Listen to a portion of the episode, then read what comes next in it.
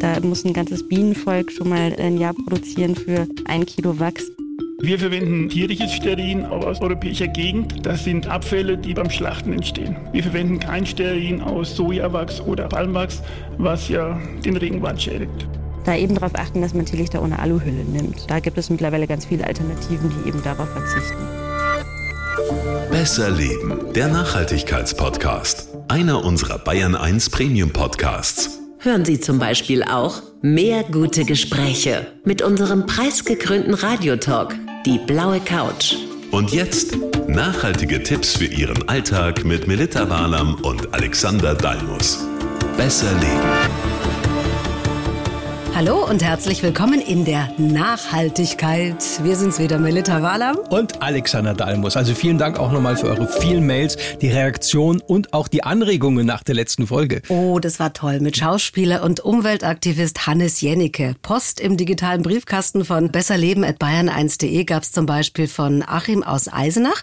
Der hat geschrieben, tolles Gespräch hat nicht nur Spaß gemacht, sondern auch zum Nachdenken angeregt. Also wirklich klasse. Und der Dominik aus Lindau am Boden Bodensee, der hat uns gemeldet, mal ein Riesenlob an das ganze Team, schreibt er, geben wir gern weiter und den super Podcast macht weiter so. Vielen Dank, da freuen wir uns alle. So ein kleiner Seelenstreichler, da ja. freuen wir uns auch drüber. Also toll.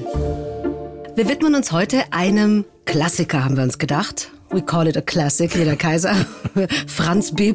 schon gesagt hat. Und zwar immer wieder nachgefragt und wirklich viel geklickt im Netz. Die Frage, welche Kerzen wirklich nachhaltig sind. Da gibt's mhm. eigentlich eine ganz kurze Antwort darauf, nämlich keine. naja, weil natürlich streng genommen schon beim Abbrennen Rußpartikel sich bilden, aber wir sind ja Romantiker der Nachhaltigkeit. Oh. Deshalb gehen wir das auch an. Romantiker der Nachhaltigkeit. Du bist so süß manchmal. Also, wisst ihr, somit fange ich mal an, wisst ihr, wer in Deutschland mit am meisten Kerzen verkauft? Hm? Kurz drüber nachdenken. Hm? Es ist Ikea. Jede fünfte Kerze wird da laut Kerzenverband gekauft. Ja, weil es eben wow. auch billig ist. Ne? Allein um die acht Milliarden Teelichter gehen in Deutschland jedes Jahr über die Theke. Oder was für Kerzen kauft ihr so? Hauptsächlich Teelichter, die kleinen, die großen und halt äh, auf Weihnachten dann äh, eigentlich, wo es billig ist, meistens sind die Drogeriemärkte, ja. Meistens sind die Drogeriemärkte. Teelichter hauptsächlich, ja. Die Teelichter, ja, ja, ja, die gibt's im großen Beutel natürlich auch, aber die Frage ist, sind die hm. denn auch nachhaltig? Auf welche Zeichen kann man da achten und warum ist eine Bienenwachskerze nicht immer nachhaltig? Denn äh, es ist doch eigentlich Natur. Ja, und zum Schluss natürlich auch, ihr kennt uns, mit dem kleinen Aha-Effekt wieder sind wir in Sachen Nachhaltigkeit für euch da. Dann zünden wir mal die erste Kerze an. Kleiner Romantiker. Die Faktenlage. Unser Hang zur Kerzenromantik lässt sich sogar in Kilo aufwiegen. Hm. Übrigens, die Hälfte der Frauen in Deutschland freut sich im Herbst am allermeisten aufs, hm? ja, Richtig, Kerzen anzünden. Echt? Ja. Und wir Männer? Eher ähm, so ein Viertel, 27 Prozent. Naja, also besser, als wenn wir bei Herbst gleich an den Laubsauger denken. Das stimmt auch wieder. Also knapp zweieinhalb Kilo Kerzen sind es, die wir in Deutschland pro Kopf im Schnitt verbrauchen und jedes Jahr anzünden. Das finde ich ganz schön viel und da sind aktuelle hm. Statistiken aus Corona-Zeiten noch gar nicht dabei. Denn äh, im Lockdown haben sicher einige mehr noch bei Kerzen sich's richtig schön kuschelig gemacht. Ja, das stimmt, wahrscheinlich schon. Also den höchsten pro Kopf Stromverbrauch haben übrigens die Dänen mit über vier Kilo. Ach, krass. Ja. Wie ist es denn eigentlich mit Kerzen made in Germany? Hälfte, Hälfte, ja, schätze ich? Sowas. Also 50 Prozent werden importiert, meist aus Polen. Aber in den letzten Jahren kommen auch viele Billigkerzen aus China. Da mhm. hat nämlich die EU so ein paar Anti-Dumping-Zölle fallen lassen. Und seitdem kommen da viele Kerzen her. Okay. Auf was man da so im Kleingedruckten achten sollte, kommen wir gleich. Aber wir gucken ja jetzt erstmal auf die Nachhaltigkeit. Der wichtigste Kerzenrohstoff ist immer noch Paraffin, richtig? Hm, ganz klar. Also drei Viertel aller Kerzen kann man so sagen, Pi mal Daumen. Leider muss man ja sagen, weil Paraffin eben aus Mineralöl gewonnen wird. Das ist ein Milliardengeschäft und natürlich auch immer an den Ölpreis gekoppelt. Mhm. Der ist derzeit ja sehr hoch. Zweitwichtigster Rohstoff für Kerzen ist Stearin. Was fällt da alles drunter, wenn ich das auf dem Etikett lese? Also ist hergestellt aus pflanzlichen oder auch tierischen Fetten. Also was da alles drin sein kann und eben auch nicht viel besser ist oft als Paraffin dazu gleich mehr. Aber vielleicht nochmal vorneweg, Qualität ist bei Kerzen schon mal nicht verkehrt. Weil, wenn ich das richtig verstanden habe, spielt bei der Herstellung vor allem die Art der Herstellung eine Rolle, also fast mehr noch als die Art des Wachses. Ja, weil das Verfahren eben auch darüber entscheidet, wie lange, sagen wir mal, und auch gleichmäßig so eine Kerze abbrennt. Also Billigkerzen zum Beispiel werden meistens im sogenannten Pulverpressverfahren industriell hergestellt. Pulverpressverfahren. Mhm, zack, geht so rein. Also das ist quasi gepresstes Paraffin-Granulat mit doch zack, rein, fertig, geht natürlich schneller und ist natürlich auch billiger als das sogenannte Gießverfahren. Das ist so eine andere Variante. Da wird nämlich das Wachs erstmal erwärmt und dann schließlich zusammen mit dem Docht dann in die jeweilige Form gegossen. Das äh, dauert natürlich länger und kostet auch mehr. Kerzen aus dem Gießverfahren sind also in der Regel nicht nur schwerer, sondern äh, brennen auch dann entsprechend länger. Okay, und das ist aber natürlich auch ein bisschen teurer. Genau.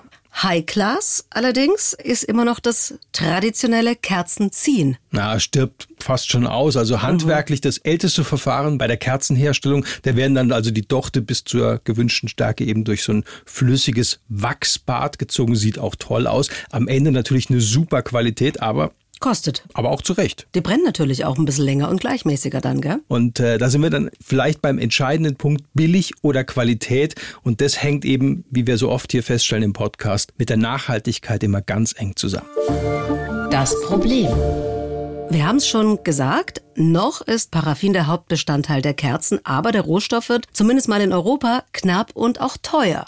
Warum? Also weil Paraffin so ein Abfallprodukt ist bei der Schmierölproduktion. Und da hat sich aber in den letzten Jahren herausgestellt, äh, dass dieses Herstellungsverfahren sich derart verfeinert hat, dass kaum noch dieses Paraffin anfällt oder beziehungsweise abfällt. Und deshalb müssen auch die europäischen Kerzenhersteller das Paraffin zunehmend importieren. Und das kostet dann auch wieder mehr. Ja, und entsprechend experimentieren die tatsächlich schon mit alternativen chemischen Substanzen. Da ist man noch nicht ganz auf den Trichter gekommen, was das Beste ist. Also wenn ich weiß, dass das eigentlich so ein Abfallprodukt bei der Schmierölproduktion ist, dann muss ich mir echt fragen, warum dieses Paraffin überhaupt noch so beliebt ist. Will man doch gar nicht, dass es bei einem daheim brennt. Ja, aber mal ganz vereinfacht, weil es halt entsprechend den Kriterien, zumindest mal der EU-Richtlinien, als ungefährlich gilt für Mensch und Umwelt. So ist es eingestuft. Also essen sollte man natürlich Paraffin trotzdem nicht. Aber nachhaltig kann man so zusammenfassen, sind die Kerzen natürlich dann nicht. In der Klimabilanz ist es immer so, dass Erdölprodukte nie irgendwo klimafreundlich sein können. Und das gilt natürlich auch für Kerzen aus Paraffin.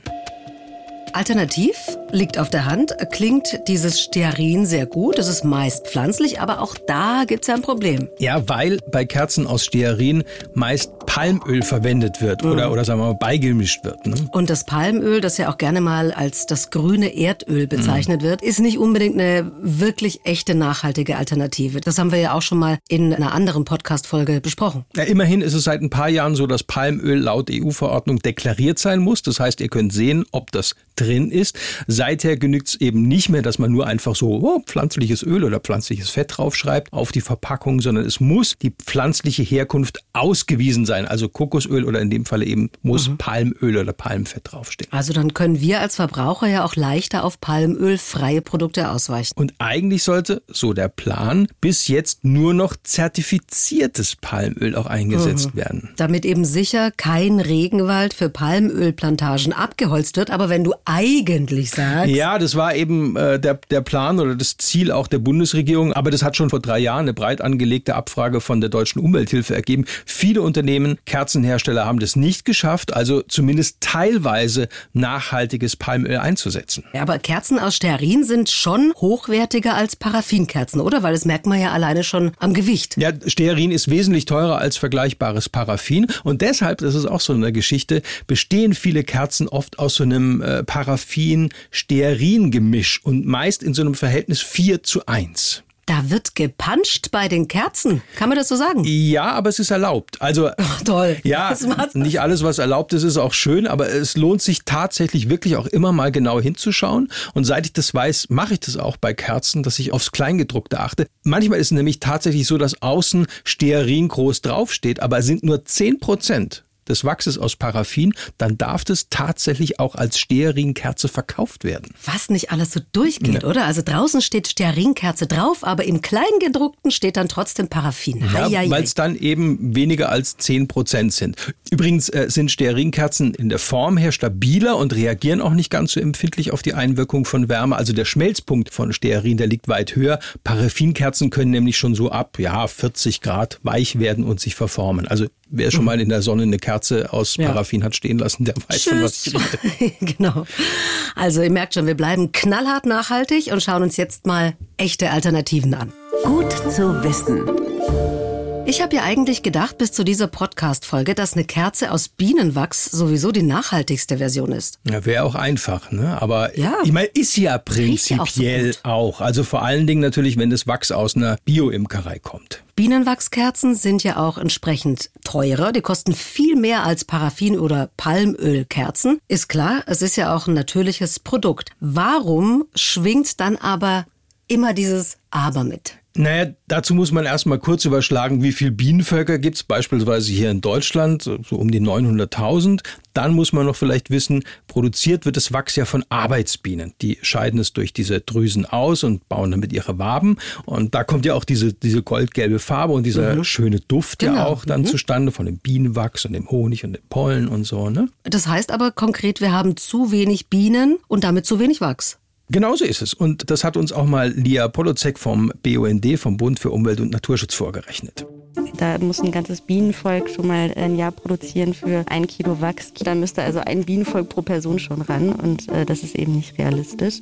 Diese klassischen Bienenwachskerzen, die man kennt, vielleicht auch vom Weihnachtsmarkt mhm. oder so, die haben nur einen Marktanteil von 0,5 Prozent. Also mehr geht auch gar nicht. Und es muss trotzdem fast immer importiert werden, was natürlich auch die Umweltbilanz ins Negative verkehrt, weil nämlich zum Beispiel äh, importiertes Bienenwachs vorzugsweise aus China, Südamerika oder auch ja, Südafrika mhm. stammt. Und was das bedeutet, haben wir ja auch schon mal in unserer schönen Honig-Podcast-Folge beleuchtet. Mhm. Könnt ihr gerne im Anschluss mal reinhören. Ja, also die deutschen Imker verwenden das Wachs ihrer Bienen in der Regel auch eher selbst.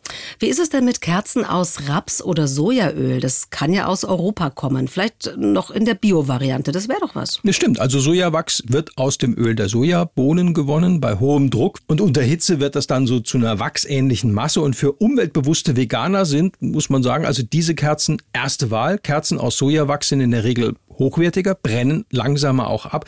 Einziger Negativpunkt vielleicht, der Schmelzpunkt bei Sojawachs ist ein bisschen niedrig. Also, also nicht zu warm aufbewahren oder ja, was heißt das genau? Dafür brennt aber Sojawachs fast rußfrei. Das ist auch schön. Aber du hast ja schon lange Transportwege angesprochen. Das meiste Sojawachs kommt bislang aus den USA. Und auch der Grundstoff Sojaöl ist natürlich nur dann wirklich nachhaltig, wenn es ökologisch mhm. und auch nach Möglichkeit gentechnikfrei ist. Was man alles achten muss ja. bei so einer einzigen Kerze. Mann, Mann, Mann. Ich nehme an, das alles gilt auch für Wachs, das aus Rapsöl gewonnen wird. Ja, aber Raps hat den Vorteil, dass es meist in Europa angebaut wird. Mhm. Und deshalb äh, sprechen natürlich die kürzeren Transportwege sogar für Raps aus, im Idealfall nachhaltigem Anbau. Mhm. Genau. Wie ist es denn mit Siegeln? Also ich meine, klar, Bio wäre natürlich immer gut. Da ist dann Wenn das draufsteht auf Raps oder Sojawachskerzen, klar. Okay, und dann kann man ganz klar erkennen, ob das aus ökologischem Anbau stammt. Aber was auch oft noch drauf ist, ist dieses RAL-Zeichen. Das ist nämlich auch wichtig, das weiß ich. Aber ja, ganz wichtig sogar, weil das ist ein Gütezeichen. Und wenn ich eine Kerze kaufe, die das RAL-Zeichen drauf hat, dann sind gewisse Standards gewährleistet. Welche, das sagt Marianne Wolf, die ist Umweltreferentin vom Verbraucherservice Bayern in Passau. Der Vorteil beim RAL-Gütezeichen ist, man kriegt wirklich eine Stundenangabe dort genannt, sodass man dann genau weiß, aha, Teelicht äh, muss eigentlich vier Stunden mindestens wirklich brennen. Eine normale Kerze, wenn es eine Stundenkerze ist und so weiter, natürlich weitaus länger. Also da kriegt man dann die genauen Hinweise, wie lange man damit rechnen kann, dass die Kerze auch wirklich äh, richtig brennt. Das RAL-Gütezeichen gewährleistet, dass wirklich die Produkte ruß- und raucharm sind dass sie nicht tropfen und dass eben auch keine Rohstoffe und Farben verwendet werden, die eben ähm, Schadstoffe oder Luftschadstoffe verursachen. Aber werden nicht immer, wenn Kerzen abbrennen, verschiedene gesundheitsgefährdende Stoffe freigesetzt? Vor allem, wenn mehrere Kerzen brennen und sich dann dabei Ruß bildet? Ja, klar, ein bisschen immer. Aber es ist eben schon so, bei qualitativ schlechten Paraffinkerzen mit einem erhöhten Schwefelgehalt, da kann es schon sein, sein, dass da auch mehr Schwefeldioxid entsteht, was unter Umständen auch wieder zu allergieähnlichen Reaktionen führen kann. Mhm. Und deshalb ist dieses RAL-Siegel, dieses Gütesiegel auch so wichtig. Darauf solltet ihr unbedingt achten. Ja, schreibt man übrigens RAL, falls ihr das nicht kennt. Für was steht das eigentlich, dieses RAL? Mittlerweile heißt das Institut, das dieses Zeichen vergibt, äh, Deutsches Institut für Gütesicherung und Kennzeichnung,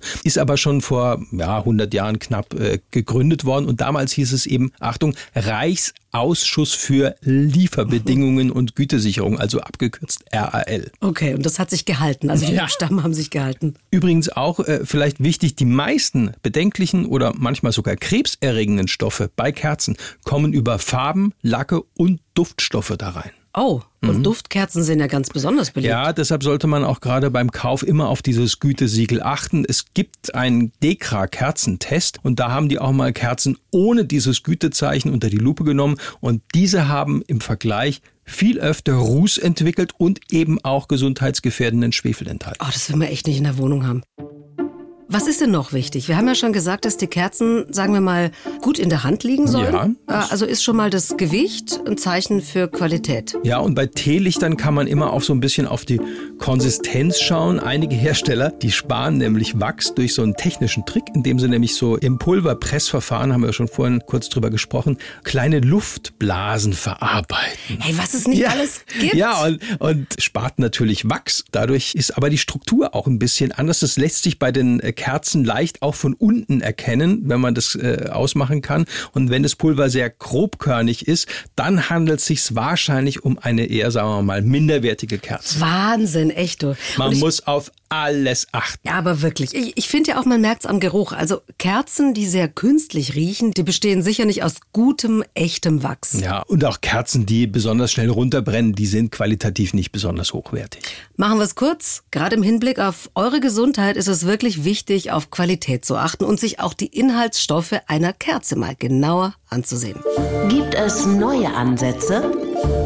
Wachs aus pflanzlichen Rohstoffen ist gut, aber noch besser wäre es ja sozusagen, Abfall zu verwerten. Schließlich sind Kerzen Luxusartikel. Schöner Kann man so ein bisschen vergessen, aber Schöner ist so. Luxusartikel. Genau. Und das gönnen wir uns auch. Aber damit wir das mit sehr gutem Gewissen tun können, gibt's jetzt solche Stearinkerzen auch aus tierischen Fetten. Also für Veganer ist das natürlich nichts, klar, ja. aber dieses Stearin kann durchaus nachhaltig sein, wenn es zum Beispiel aus Schlachtabfällen gewonnen wird. Dafür hat sich zum Beispiel auch die Aschaffenburger Wachszieherei Wenzel entschieden. Die haben über zwei Jahre getüftelt, bis sie dann ihre nachhaltige Linie Pure auf den Markt gebracht haben. Das hat uns Jürgen Jaksch von Wenzelkerzen erzählt. Wir verwenden tierliches Stearin aus europäischer Gegend. Das sind Abfälle, die beim Schlachten entstehen. Wir verwenden kein Stearin aus Sojawachs oder aus Palmwachs, was ja den Regenwald schädigt.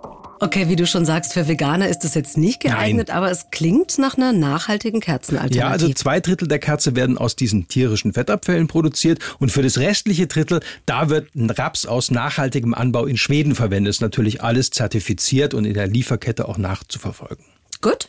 Dann kommen wir jetzt noch zu dem nachhaltigen Extra, das wir bei Besser Leben am Ende jeder Podcast-Folge bieten.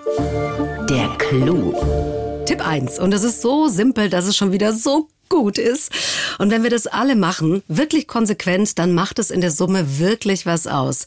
Wir rufen uns nochmal in Erinnerung, etwa 8 Milliarden Teelichter werden in Deutschland verkauft. Und die meisten Teelichter haben immer noch, Achtung, eine Aluhülle drumherum aus Aluminium. Das ist nicht nur ein Müllproblem, sondern auch Ressourcenverschwendung. Und ich kann diese Teelichter sehr oft schon ohne diese Aluhülle kaufen. Da gibt's ja auch schon Mehrwegbehälter. Das sieht auch ganz schön aus, finde ich. Und wenn man das wirklich konsequent machen würde, dann spart es eine Menge Verpackungsmüll. Selbst wenn die Hülle aus recyceltem Alu kommt oder was weiß ich. Also es geht ja auch immer um Vermeidung. Zweiter Tipp, wer bei der Atmosphäre so ein bisschen Abstriche in Kauf nehmen kann, der kann natürlich auch auf energiesparende LED-Kerzen zurückgreifen. Die sind ja nicht nur in Kindergärten wegen der Sicherheit sehr beliebt. Hm. Ich glaube, da haben viele auch mit ihren eigenen Kindern ein gutes Gefühl. Ich nehme die auch her. Also die sehen inzwischen ja auch aus wie echte Kerzen mit Flackern und Wachs drumherum, aber sind eben immer wieder verwendbar. Und die Martha aus Koblenz, die hat kürzlich an besserleben at bayern1.de geschrieben und natürlich die berechtigte Frage gestellt, ja, sind denn LED-Kerzen wirklich wirklich eine Alternative. Ich denke dabei an den Batterieabfall. Okay, das stimmt natürlich, aber man könnte ja wieder aufladbare Batterien verwenden. Ja, das ist absolut richtig. Also ich denke auch, dass das eine ganz gute Lösung ist, wie überhaupt der Akkubatterien langfristig für alle möglichen Geräte, was weiß ich, Computermaus, Fernbedienungen und so weiter eine gute Sache sind. Das gilt aber nur für diese manchmal sehr echt erscheinenden und manchmal auch mit echtem Wachs umhüllten Kerzen, wo man eben unten dann die Batterien reinmacht mhm. und da habe ich dann auch wieder aufladbare. Wo ich sagen würde, hm, also ob das jetzt nachhaltiger ist, weiß ich nicht, glaube ich nämlich eher nicht. Das sind diese kleinen Teelichter zum Beispiel, wo mhm. diese Knopfbatterien eingesetzt mhm. werden, weil die gibt's nicht in der Akkuform mhm. und deshalb kann man sie dann auch nicht austauschen, sondern muss sie tatsächlich dann entsorgen. Da denke ich mir, ist es vielleicht wirklich nachhaltiger, ein echtes Teelicht zu nehmen. Okay. Dann fasse ich das mal kurz zusammen. Wir verzichten auf Aluhüllen bei Teelichtern. Punkt eins schon mal. Geht ganz einfach. Genau, dann gucken wir auf das RAL-Gütesiegel und am besten greifen wir zurück auf zertifizierte Biokerzen, weil nur damit garantiert wird, dass dieses Wachs, das da verwendet wird, aus pflanzlichen Fetten und auch aus nachhaltigem Anbau stammt. Wie gesagt, der Preis ist das eine, mhm. aber dafür brennt die Kerze länger und auch gleichmäßiger und somit haben wir dann auch mehr von der Kerze. Ja, und noch mehr Infos und alle Links, die findet ihr wie immer ausführlich auch unter bayern1.de slash besserleben. Und in der nächsten Folge von Besser Leben diskutieren wir dann wieder, gerne auch mit euch und da geht es um Fleisch. Ja, und wir stellen die Frage, darf es ein bisschen weniger sein? Es geht nämlich da um den Einfluss von tierischen Produkten auf die Ökobilanz und darum, wie viel an Massentierhaltung wir uns in Zukunft überhaupt noch leisten können und wollen. Und es geht vor allen Dingen ums Tierwohl. Ja, das Thema ist immer sehr emotional besetzt. Das wird sehr, sehr spannend. Ja, ein heikles Thema, aber wir freuen uns drauf und hoffen, dass ihr wieder mit dabei seid. So, jetzt atmen wir erstmal tief durch, zünden uns eine Kerze an und wir hoffen, wir hören uns beim nächsten Mal wieder. Wir freuen uns. Die Bayern 1 Premium Podcasts. Zu jeder Zeit, an jedem Ort. In der ARD Audiothek und auf bayern1.de. Bayern 1 gehört ins Leben.